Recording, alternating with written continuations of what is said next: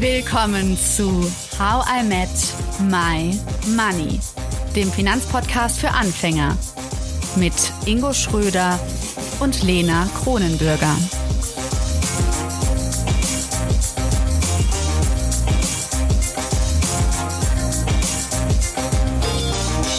Nicole Meyer-Hujat ist Arbeitssoziologin. Mit ihr sprechen wir in Teil 2 darüber, wie der Weltfrauentag entstanden ist, was kulturelle Unterschiede beim Streiken sind und woran sich, leider viel zu oft, der Wert von Arbeit bemisst.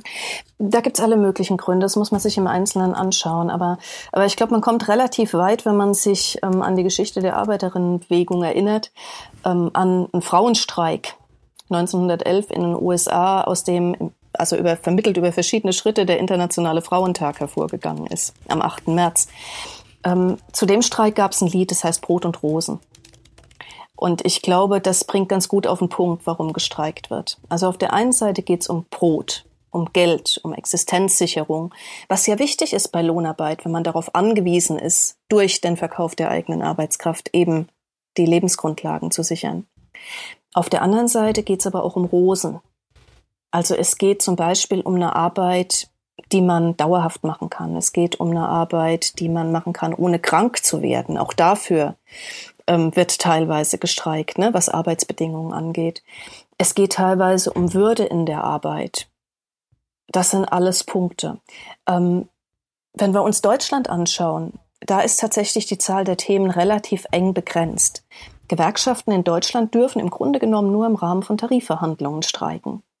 Also politische Streiks mhm. oder Solidaritätsstreiks oder sowas ähm, sind nicht zugelassen. Also es gibt auch wilde Streiks, die dann nicht im Rahmen von Tarifverhandlungen laufen und oft auch nicht von Gewerkschaften geführt werden, sondern spontan irgendwo ausbrechen. Die sind in Deutschland aber wirklich relativ selten im Vergleich zu anderen Ländern und stürzen Gewerkschaften auch immer in größere Probleme, also weil sie sozusagen die Geschäftsgrundlagen, die mit den Unternehmerverbänden vereinbart sind, ein Stück weit in Frage stellen. Das sieht man aber ganz gut in anderen Ländern. Also es gab mhm. zum Beispiel in, in Indien in den letzten Jahren ähm, relativ große Streikbewegungen, die teilweise so an ganz eklatanten Würdeverletzungen angesetzt haben. Also Was heißt das? Beispiels, na, das heißt zum Beispiel, dass, ähm, dass Menschen, die aus der Schicht kommen, die man früher in Indien als die Unberührbaren bezeichnet hätte, von Vorgesetzten in Unternehmen beleidigt werden, diskriminiert werden aufgrund ihrer Kaste.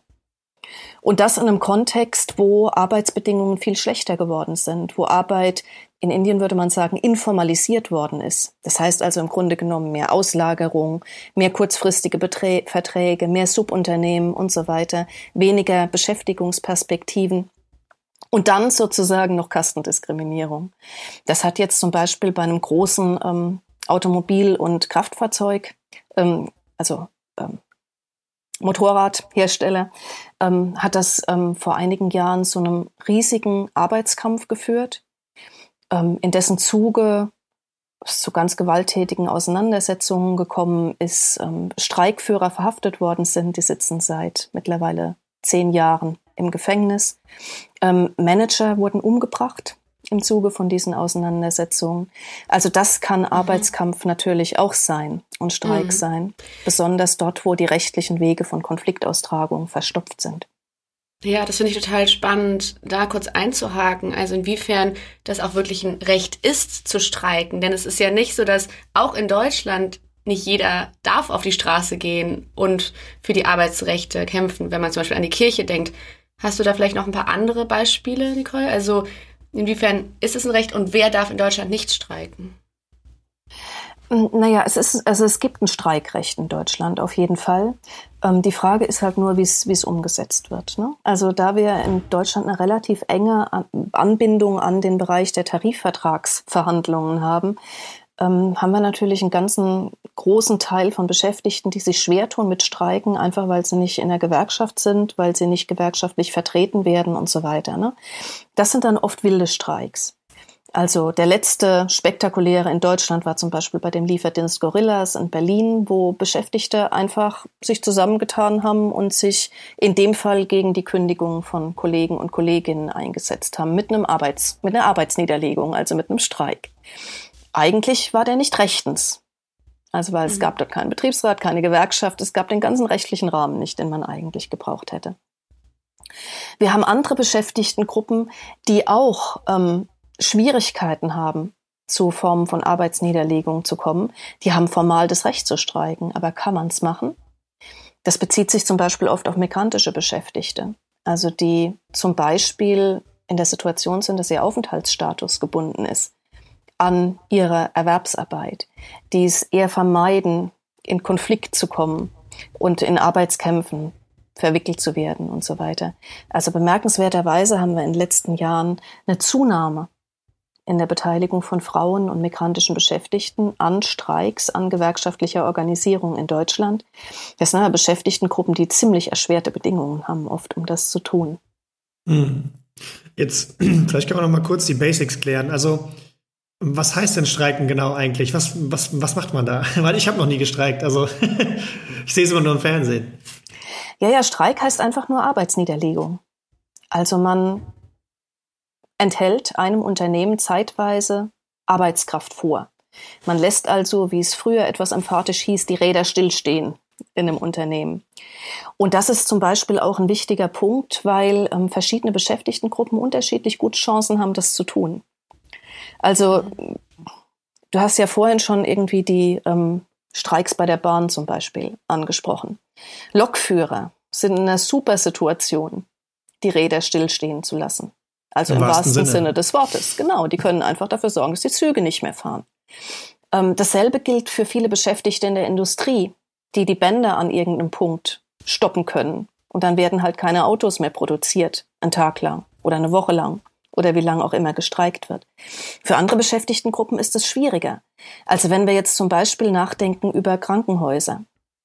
Man streikt, dann hat man aber gleichzeitig das Problem, dass die Menschen, für die man eigentlich da sein will, schlechter versorgt werden.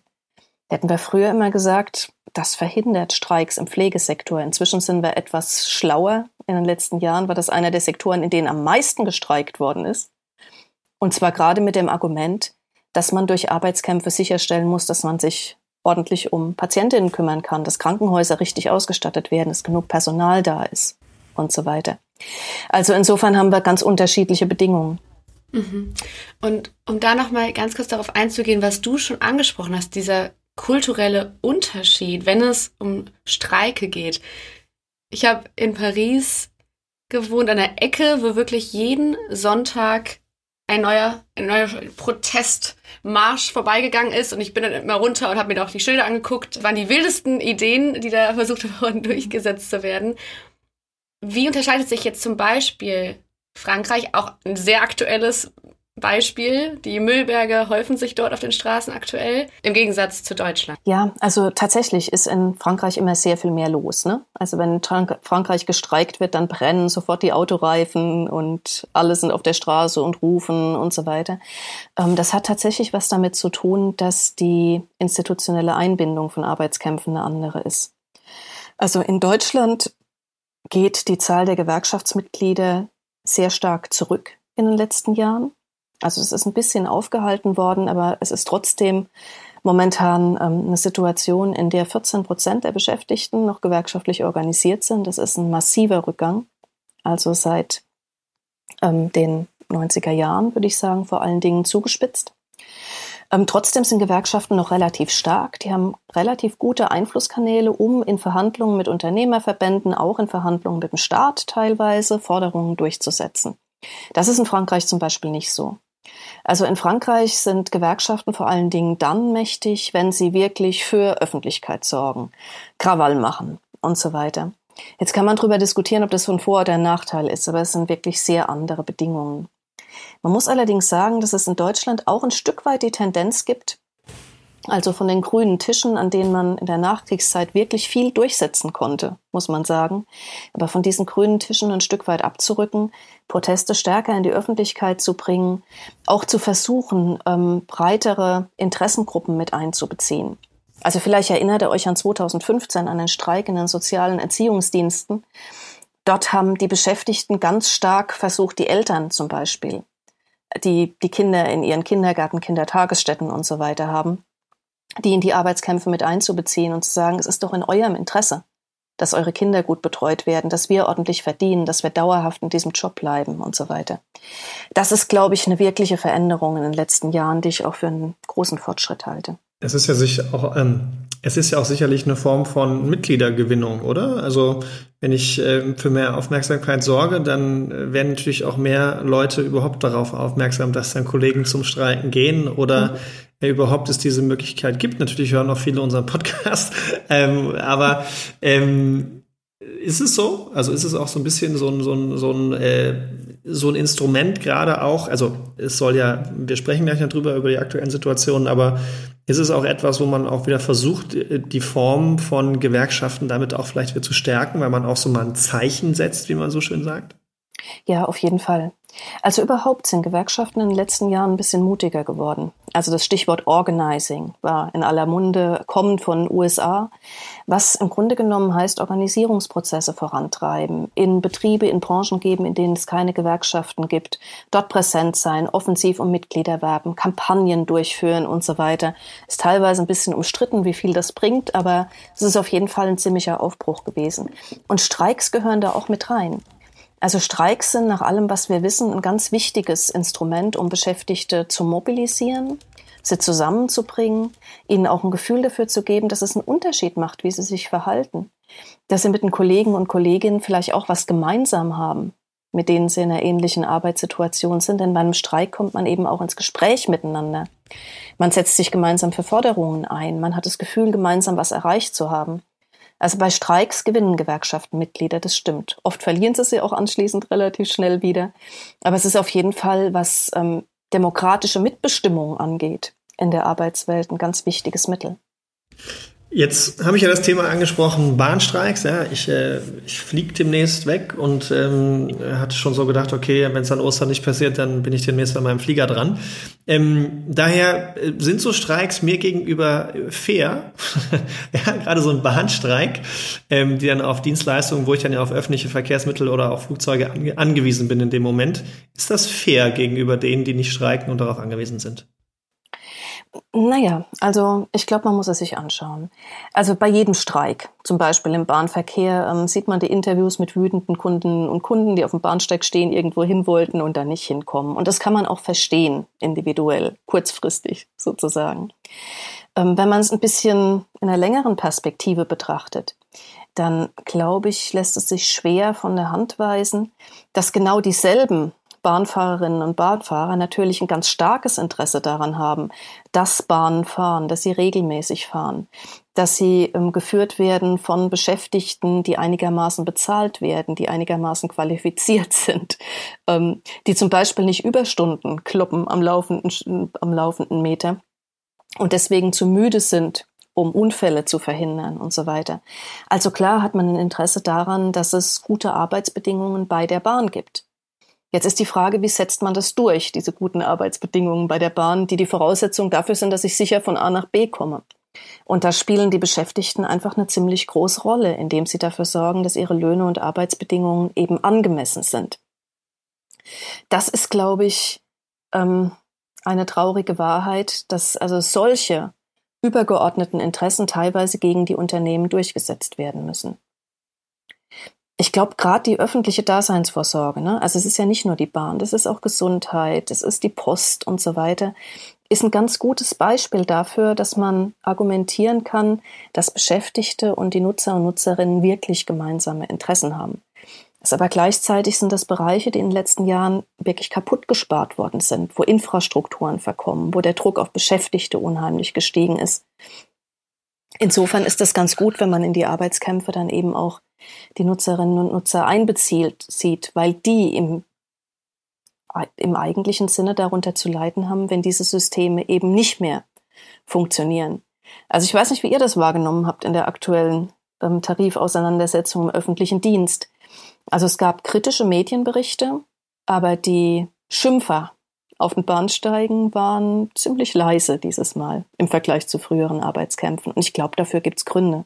Als spätestens seit der Pandemie diskutieren doch viele darüber, dass man eine funktionierende öffentliche Infrastruktur braucht in einem Land. Ja, und, und jeder merkt, glaube ich, Und jeder merkt, glaube ich, auch äh, die Inflation äh, an der Stelle. Und ich glaube, ja. da entwickelt jeder auch Verständnis. Ähm, jetzt, jetzt werden da ja Lohn, Gehaltssteigerungen, bessere Arbeitsbedingungen diskutiert, aber jetzt mal Butter bei den Fische, sagt man so schön am rein.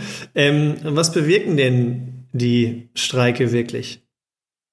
Auch ich glaube, die bewirken schon einiges. Also Unternehmen sind ziemlich druckempfindlich an verschiedenen Punkten und es kostet einfach eine Menge Geld, wenn Arbeit niedergelegt wird und auch schnell. Also was wir ja sehen in den letzten Jahren ist, dass die Zahl der Arbeitskämpfe ziemlich zugenommen hat in Deutschland, dass es ähm, oft oder zunehmend um sehr kurze Konflikte geht. Also die IG Metall hat diesen Tarifvertrag, von dem ich vorhin erzählt habe, in 24 Stunden Streiks durchgesetzt, im Wesentlichen. Aber diese Eingriffe und auch jetzt in der jüngsten Tarifrunde, die haben schon ziemliche Wirkung. Also die führen tatsächlich dazu, dass sich Einkommensbedingungen verbessern.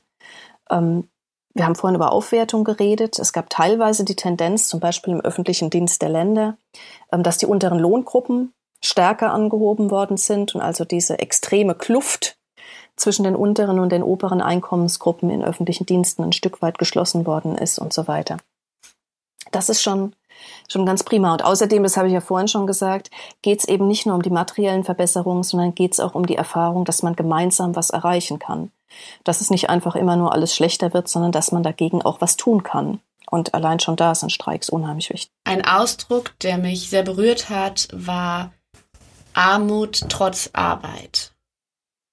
Wenn man jetzt wirklich tags und nachts arbeitet, dann hat man vermutlich keine Energie mehr, auch noch zu streiken oder man hat einfach so große existenzielle Nöte. Man denkt, wenn ich jetzt die Arbeit niederlege, wie soll ich dann die Miete zahlen?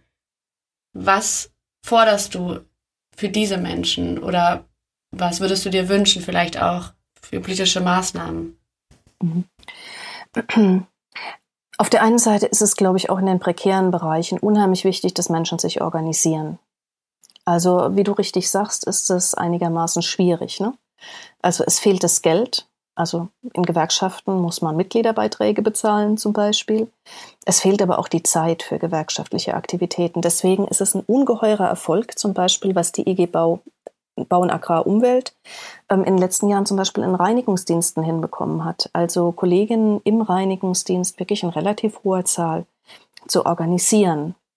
Ganz unwahrscheinlich, wenn man sich das anschaut. Ne? Viele Frauen, sehr viele mit migrantischem Hintergrund, ähm, Arbeitsbedingungen, wo man in kleinen, permanent wechselnden, mehrsprachigen Putzkolonnen tätig ist, in unterschiedlichen Objekten, ähm, sich kaum begegnet. Also wirklich schwierig, trotzdem hat es funktioniert. Also ich glaube, man, man sollte das nicht unbedingt abschreiben, dass durch ähm, gewerkschaftliche Organisierung, auch durch Arbeitskämpfe in den Bereichen was zu bewegen ist. Auf der anderen Seite haben Gewerkschaften ähm, in den letzten Jahren teilweise ein bisschen ihre Politik verändert, weil sie ähm, gesehen haben, dass sie an bestimmte Teile des Arbeitsmarktes nicht mehr rankommen. Also 2015 gab es die große Kampagne für die Einführung eines gesetzlichen Mindestlohns, den wir ja inzwischen auch haben, ähm, der genau dieses Problem adressiert. Also dass man wenigstens sowas wie eine untere Schranke einziehen muss, unterhalb derer nicht vergütet werden darf, für Beschäftigte, für die keine Tarifverträge gelten. Und es sind ja leider immer mehr Beschäftigte in Deutschland, muss man sagen, gerade in diesen prekären Bereichen. Das ist ein wichtiger Punkt. Ähm, was ich mir wünschen würde, ist auch, dass man von staatlicher Seite ähm, bestimmte ähm, Phänomene jetzt einfach mal beseitigt, die zum Missbrauch einladen. Also Minijobs zum Beispiel gehören schlicht und ergreifend abgeschafft. Das sind ähm, Minijobs, sind Beschäftigungsverhältnisse unterhalb von einer bestimmten Verdienst- und Arbeitszeitgrenze, ähm, die eingeführt worden sind irgendwann mal mit dem, mit dem Argument, speziell Frauen mit Familienpflichten, die müssten nicht unbedingt sozialversichert sein, die könnten ja bei den Ehemännern sich mit, also es sind vor allen Dingen Frauen, bei den Ehemännern sich dann mitversichern lassen. Und wir wissen inzwischen, dass ähm, Minijobs für viele die Haupteinkommensquelle sind. Also zum Beispiel mehrfache Minijobs und so weiter dazu dienen, irgendwie durchzukommen. Das ist dann zu allem Überfluss auch noch illegal. Also weil man dann eigentlich Sozialversicherungsbeiträge zahlen müsste, wenn man drei Minijobs hat. Man kann also, wenn es Ärger gibt, noch nicht mal vor ein Gericht gehen, weil man sich selbst anzeigen müsste. Solche Situationen kommen unheimlich oft vor in dem Teil der Arbeitswelt. Wenn man das einfach abschaffen würde und sagen würde, Arbeit, Lohnarbeit ist in jedem Fall sozialversichert, wäre schon viel gewonnen. Denn wir reden ja nicht nur über Armut trotz Arbeit, wir reden auch über Altersarmut nach einem langen, schweren Arbeitsleben, was unheimlich viele Frauen gerade in der Bundesrepublik trifft. Starke Forderung, Nicole, finde ich sehr gut. Und das gibt mir gerade so einen Hoffnungsschimmer, weil ich schon merke, dass das wie so ein Kloß irgendwie in mir ist, dieses Thema. Es ist einfach ein, ja, auch trauriges Thema, aber du gibst es, gibst dem Thema auch durch ähm, die Aufklärung, die wir jetzt in dieser Folge, in diesen Folgen gehört haben, ja, einfach Aufschwung, sodass man ja sich vielleicht doch drum kümmert, ähm, und auf die Straße geht oder sich wenigstens nicht aufregt, wie Ingo, wenn, wenn du das nächste Mal reist. Das machst du schon gut, Ingo. Einfach äh, nichts sagen. Zum Abschluss hätte ich gerne eine Frage an dich und zwar, wir behandeln hier das Thema grundsätzlich Arbeit und Geld. Mhm. In dieser Themenreihe habe ich dich ja auch jetzt eingeladen in den Podcast oder Ingo und ich haben dich eingeladen. Und du beschäftigst dich als Arbeitssoziologin schon sehr lange mit Arbeit, mit prekärer mhm. Arbeit, mit Streik, mit Geld. Und ich wollte dich fragen, ob du und der ganzen Community vielleicht, dass du uns eine Frage mitgibst, auf der wir vielleicht in Ruhe herumkauen können zum Thema Arbeit und Geld. Hast du da etwas, wo du denkst, da sollte sich jeder mal zu Gedanken machen? Tja, schwierige Frage. Vielleicht könnte man fragen, woran sich eigentlich der Wert von Arbeit bemisst. Was üblich ist, ist zu sagen, es hat was mit der Marktgängigkeit von Produkten oder Dienstleistungen zu tun, also damit, wie viel Profit sich mit Arbeit erzielen lässt. Man könnte fragen, ob andere Kriterien nicht vielleicht sinnvoller wären, also zum Beispiel der Aufwand oder die gesellschaftliche Nützlichkeit von Arbeit. Und wenn wir uns tatsächlich darauf einlassen würden, dass es um eine Aufwertung von gesellschaftlich nützlicher Arbeit gehen soll, dann könnten wir im nächsten Schritt auf der Frage rumkauen, wer das eigentlich bezahlen soll. Wir hatten, glaube ich, in der Pandemie spätestens einen gewissen Grundkonsens in weiten Teilen der Bevölkerung, dass es mehr öffentliche Mittel geben soll. Für öffentliche Grundbedürfnisse, die keine Ware sind, eigentlich auch keine Ware sein sollten, aber trotzdem so behandelt werden. Zum Beispiel im Gesundheitswesen. Ganz klassisch. Da haben wir jetzt allerdings ein Problem, denn nachdem wir jetzt ein paar Jahre über Aufwertung von Arbeit geredet haben, geht es momentan vor allen Dingen um Aufrüstung. Also um Sondervermögen von 100 Milliarden für Rüstungsgüter, während auf der anderen Seite der normale Haushalt ab nächstem Jahr wieder eine Schuldenbremse haben soll. Und was ist denn der normale Haushalt? Arbeit, Soziales sind da ziemlich große Posten. Also wir können uns schon vorstellen, wie sich die Verteilungskämpfe in dem Bereich entwickeln. Und ich glaube, wir können uns auch vorstellen, dass die prekären beschäftigten Gruppen, über die wir jetzt gerade geredet haben, in diesen Verteilungskämpfen besonders schlecht abschneiden werden. Also von daher habe ich tatsächlich Hoffnung darauf, dass es mehr und erfolgreiche Organisierung und Arbeitskämpfe auch in den Bereichen gibt. Ich danke dir für diesen tiefgründigen und wertvollen Impuls. In den Shownotes könnt ihr alle nochmal Frau Professor Dr. Nicole Meyer-Hutscher ähm, nachlesen, schauen, welche Bücher sie schon verfasst hat zu den Themen, die wir jetzt angesprochen haben. Dir, Nicole, danke ich sehr für deine Zeit. Vielen Dank. Für deine wertvollen Ausführungen. Ja, und tschüss, ihr beiden. Tschüss, Ingo. Tschüss, Nicole. Dankeschön. Tschüss, Ingo. Tschüss, Lena. Und vielen Dank für die Einladung. Sehr gerne, bis dann. Ciao, ciao. Ciao. Danke, dass du zugehört hast und toll, dass du ein Teil von How I Met My Money bist. Wir hoffen, dir hat diese Folge gefallen. Um keine Folge zu verpassen, klick einfach direkt auf den Abonnieren-Button auf Spotify, Deezer und Apple Podcasts. Für weitere Tipps und Tricks und Informationen, damit du dein Geld und dich besser kennenlernst, folge uns auf Instagram, Twitter, Facebook und LinkedIn. Dort kannst du uns auch immer schreiben, falls du Fragen, Feedback oder Themenwünsche hast. How I Met My Money wird gesponsert von der Maiwerk Finanzakademie. Spannende Online-Kurse für deine finanzielle Zukunft zu ETFs, Immobilien und Altersvorsorge. Natürlich gibt's für dich Rabatt. Schau dafür einfach in die Show Notes.